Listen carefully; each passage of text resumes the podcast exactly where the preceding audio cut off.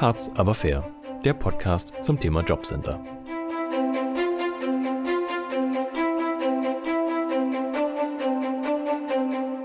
Herzlich willkommen zu einer neuen Folge von Harz aber fair, dem Podcast zum Thema Jobcenter. Mein Name ist Felix Betzin und wer jetzt die Sente erwartet hat in unserem kleinen Vorspiel, den muss ich enttäuschen, denn wie letzte Folge angekündigt, bauen wir in diesem Podcast einige Sonderfolgen ein, die sich mit einem speziellen Thema beschäftigen, bisschen in die Tiefe gehen und dieses Thema vielleicht die Senta gar nicht so sehr tangiert oder noch nicht als vorbereitende Folge sozusagen. Und für diese heutige Sonderfolge freue ich mich wieder, dass Rechtsanwältin Karina Meyer dabei ist. Hallo Karina. Hallo Felix. Karina, der Titel der heutigen Sendung ist etwas sperrig. Ja, unser heutiges Thema ist der Antrag auf einstweilige Anordnung. Der Antrag auf einstweilige Anordnung ist ein gerichtliches Eilverfahren, an dessen Ende entweder der Bescheid äh, stehen sollte oder aber eine gerichtliche Verpflichtung des Jobcenters ähm, zur Auszahlung der Leistungen in Form eines Beschlusses. Und warum besprechen wir das heute? Denn so ein bisschen Bezug zu Senta ist ja da. Sie mhm. sitzt ja immer noch, wie wir in der letzten Folge gehört haben, ohne bescheiden, ohne Geld vom Jobcenter da. Sie wartet, sie hat Unterlagen nachgereicht und mhm. bei ihr wird es langsam knapp, immer knapper. Und da genau ja, spielt dieses Mittel ja rein. Genau, da genau, wenn es brenzlig wird, ist der Antrag auf einstweilige Anordnung das richtige Mittel. Bei der Senta sind jetzt schon zwei Monatsmieten offen. Das heißt, bei der dritten offenen Monatsmiete hätte der Vermieter die Möglichkeit, ähm, das Mietverhältnis fristlos zu kündigen. Und dann hat die Senta ein richtiges Problem, denn dann äh, sitzt sie ohne Wohnung da. Das muss natürlich verhindert werden. Also und diesen Antrag, den stelle ich jetzt aber nicht beim Jobcenter, so nach dem Motto, hier äh, bei mir ist gerade enge, habe ein bisschen spät den Antrag gestellt, hier, ne, macht mal schneller, so ja nicht. Das nee. ist ein anderes Mittel. Genau, das ist ein anderes Mittel und meist, bevor man zu diesem Mittel greift, hat man ja schon alles durchprobiert. Man hat angerufen und hatte da so einen Callcenter-Mitarbeiter dran, wie wir es bei der Center gehört haben. Man ist vorbeigegangen, man war dort, man hat versucht, mit dem zuständigen Mitarbeiter zu sprechen. Und das Einzige, was dann äh, wieder kommt, ist eine weitere Aufforderung zur Mitwirkung. Ja, also ich habe in meiner Praxis schon erlebt, dass das Spiel ziemlich lange gespielt wird, dass es immer wieder Mitwirkungsaufforderungen gibt natürlich teilweise auch einfach der dem Einzelfall geschuldet, aber ähm, irgendwann äh, ist natürlich Schluss. Irgendwann kann derjenige, der die Leistung beantragt hat, einfach aufgrund der finanziellen Notlage natürlich nicht mehr warten und irgendwann ist ihm auch kein Warten mehr zumutbar. Das sind noch die allerletzten Ersparnisse genau, weg. Und genau. in diesem Fall hat man die Möglichkeit, einen Antrag auf einstweilige Anordnung mhm. zu stellen. Es gibt vielleicht auch Hörer, die sich damit schon beschäftigt haben mhm. und vielleicht sagen, hm, den Begriff habe ich so noch nicht gehört. Das liegt daran, dass es verschiedene Begriffe für immer wieder das Gleiche gibt. Ja, oder? es gibt zum Beispiel den einstweiligen Rechtsschutz als Synonym dafür. Es gibt vereinfacht gesagt den Eilantrag, ja, so kann man das auch nennen. Ähm, heißt alles das Gleiche, ja, eben diesen Antrag auf einstweilige Anordnung. Vielleicht vereinfachen wir es einfach und äh, sagen Eilantrag. Gerne. Das ist ähm, ein Antrag, den man nicht beim Jobcenter stellt, sondern beim Sozialgericht. Und welches Sozialgericht örtlich zuständig ist, richtet sich nach dem Wohnort des Antragstellers. Also nach Centers Wohnort in unserem Fall.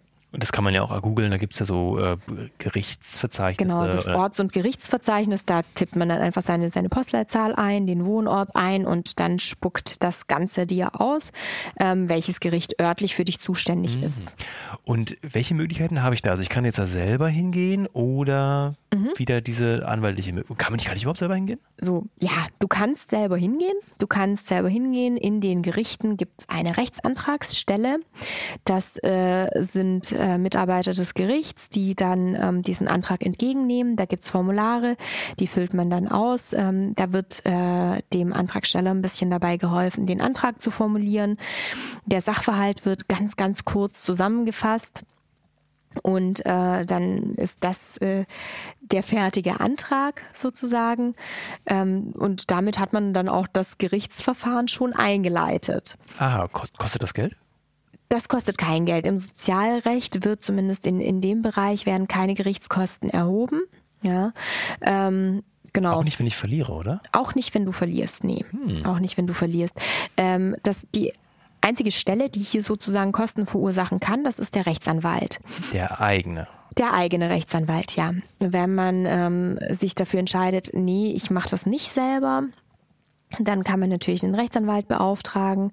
Da kann man den äh, Beratungshilfeschein, das hatten wir bereits äh, in mehreren Folgen angeschnitten, ähm, sich holen und dann damit einen Anwalt aufsuchen. Für dieses Gerichtsverfahren wird der Anwalt Prozesskostenhilfe beantragen. Man kann sich das so vorstellen, dass das dann einfach das entsprechende im Gerichtsverfahren ist, ja, die Beratungshilfe sozusagen im Gerichtsverfahren. Da muss ich aber nochmal kurz mhm. eingrätschen, denn wir hatten ja in der letzten Folge gelernt, dass man eigentlich einen Bescheid braucht, für den man dann dann, mit dem er dann zum Amtsgericht mhm. geht und hm, hier ist mein Problem, ich verstehe den Bescheid nicht, ich hätte gerne einen Beratungshilfeschein.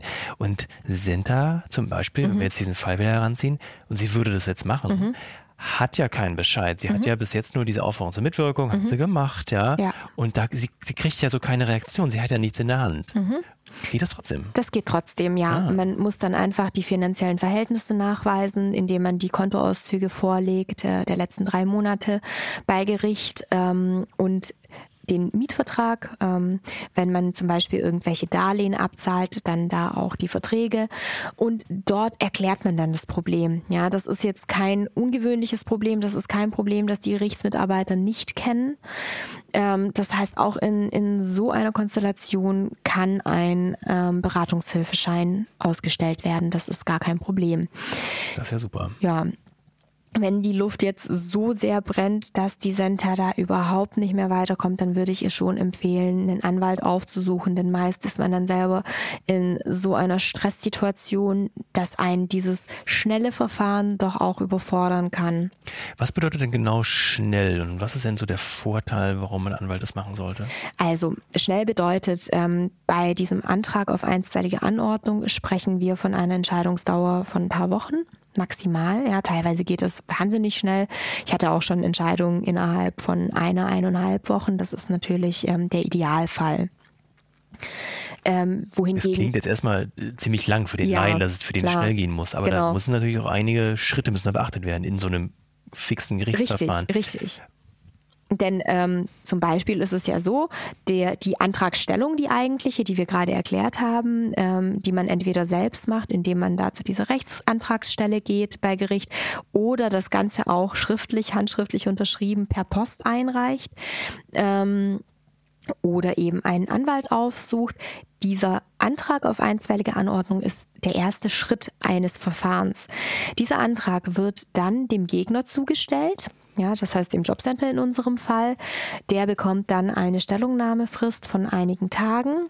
In der Regel sind die Fristen, die das Gericht da wählt, drei bis fünf Tage, weil das Gericht natürlich ähm, sich der besonderen Notlage bewusst ist.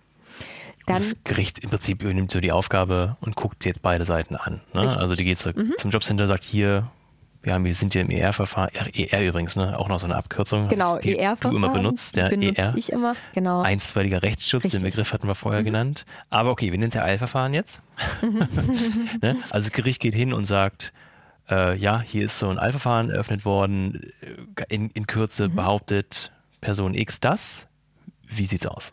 Ne? Und dann gibt es eine ja. Stellungnahme des Jobcenters. Und dann gibt es eine Erwiderung des Jobcenters, eine Stellungnahme des Jobcenters. Da steht dann drin, ja, uns fehlen zum Beispiel noch Unterlagen, die und die und die und die und die. Da kann zum Beispiel auch drin stehen, äh, ja, uns fehlen noch die Kontoauszüge der letzten drei Monate und der Arbeitsvertrag vom Bierkrug in Sentas Fall. Mhm.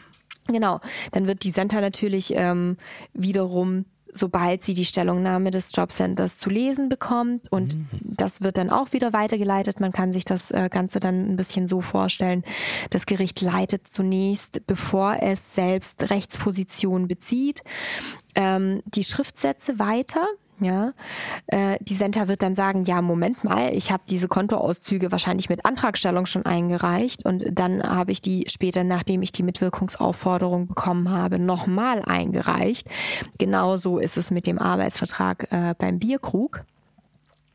Und dann äh, ist es so, dass sofern die ganzen anderen Informationen vorliegen, ähm, das Gericht die Möglichkeit hat, zum Beispiel einen Hinweis an das Jobcenter zu erteilen, dass nach Ansicht des Gerichts alle entscheidungsrelevanten ähm, Fragen geklärt sind und das Jobcenter doch bitte einen Bescheid erlassen möge. Ja. Aha, also sie sagen nicht einfach nur, äh, Center sagt, ihr habt alles, guckt noch mal, sondern die beziehen, wie du sagst, Rechtsposition und, ja. und legen, machen gleich, genau. ich sag jetzt mal, Fakten. Genau, ja. genau. Und das Gericht ähm, hat ja zum Beispiel die Möglichkeit, ähm, sich die Verwaltungsakte gleich schicken zu lassen, um okay. da mal gucken zu können, okay, was ist denn wirklich da? Äh, und um da einfach, äh, also das Gericht prüft natürlich im Hintergrund, besteht der Anspruch, ja oder nein?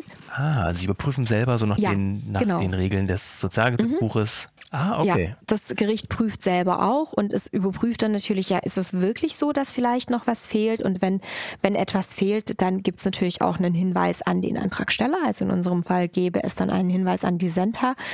Beispielsweise, ja, Senta, dein Mietvertrag fehlt ja noch, ja, ähm, reich den mal nach also natürlich komplizierter formuliert, aber ähm, das könnte zum Beispiel so ein Stolperstein sein. Und das kann sie doch im Verfahren einfach einreichen das, ja. und läuft so weiter, ja. so, ach ja, hier, ups, mhm, sorry, und klar. dann hat das Gericht wieder genau. alles. Und dann hat das Gericht wieder alles und dann schreibt das Gericht das Jobcenter wahrscheinlich wieder an.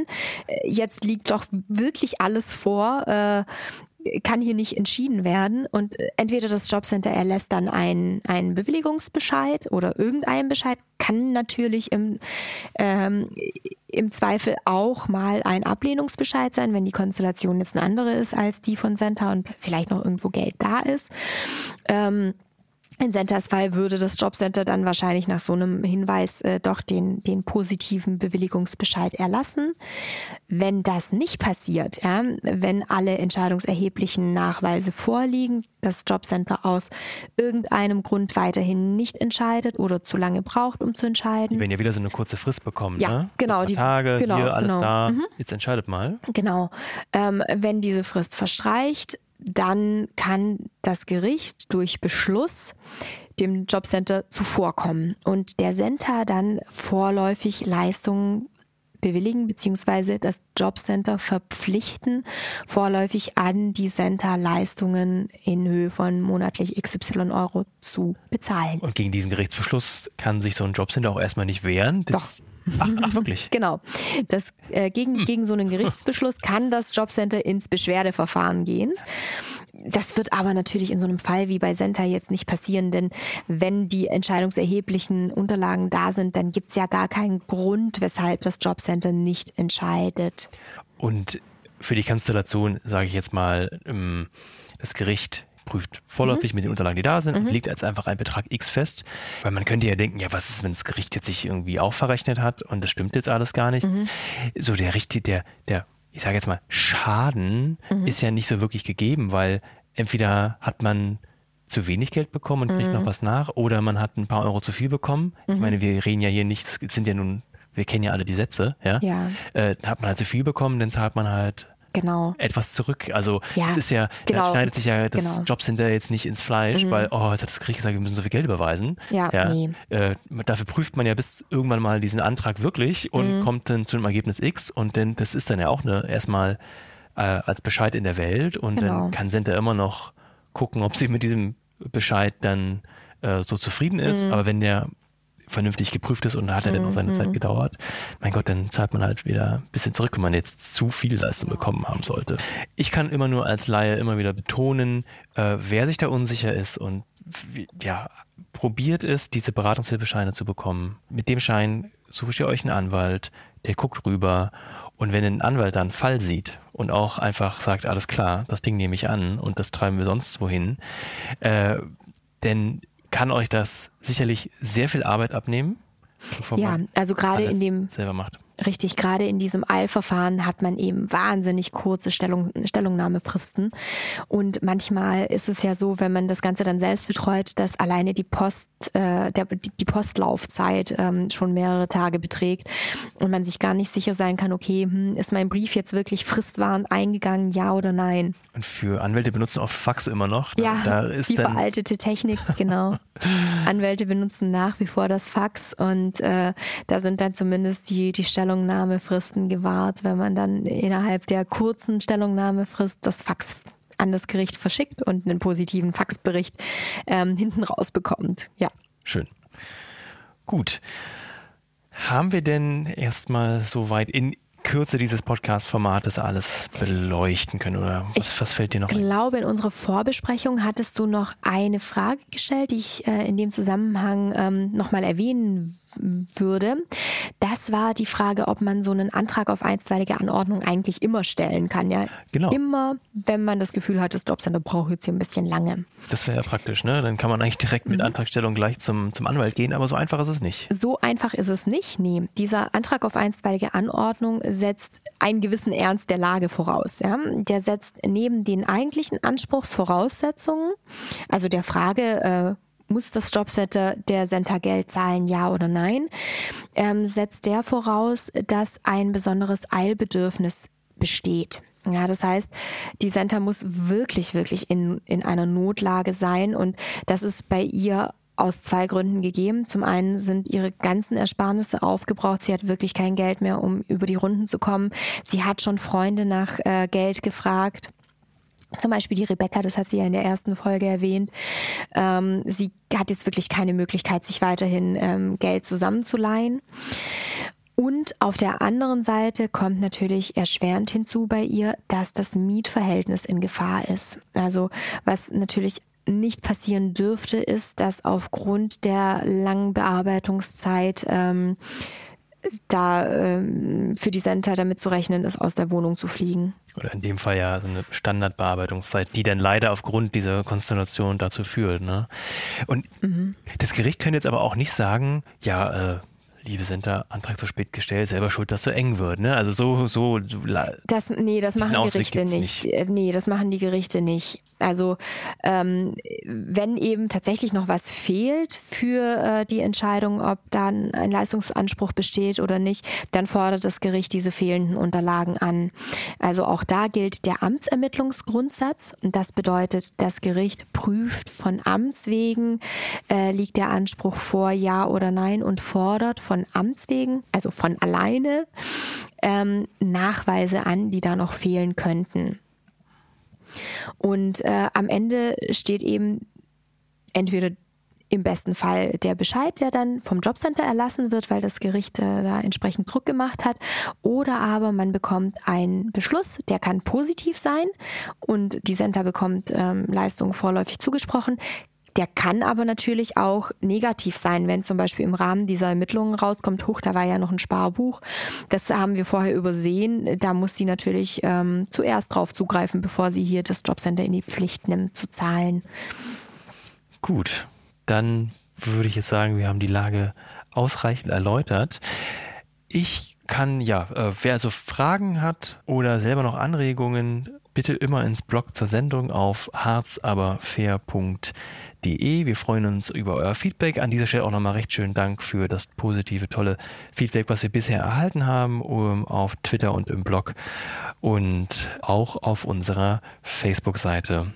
In diesem Sinne bedanke ich mich bei Rechtsanwältin Karina Meyer. Danke, dass du wieder da warst. Sehr gerne und freue mich schon mit euch zusammen auf die nächste Folge, wenn es wieder weitergeht in Sentas Leben. Denn wir wissen ja immer noch nicht, ob sie jetzt den Bescheid bekommt oder nicht und ob sie vielleicht ja ins ER-Verfahren muss, ins Eilverfahren. Wir wissen es nicht. Es bleibt spannend. In diesem Sinne, auf bald zur nächsten Folge. Tschüss. Tschüss.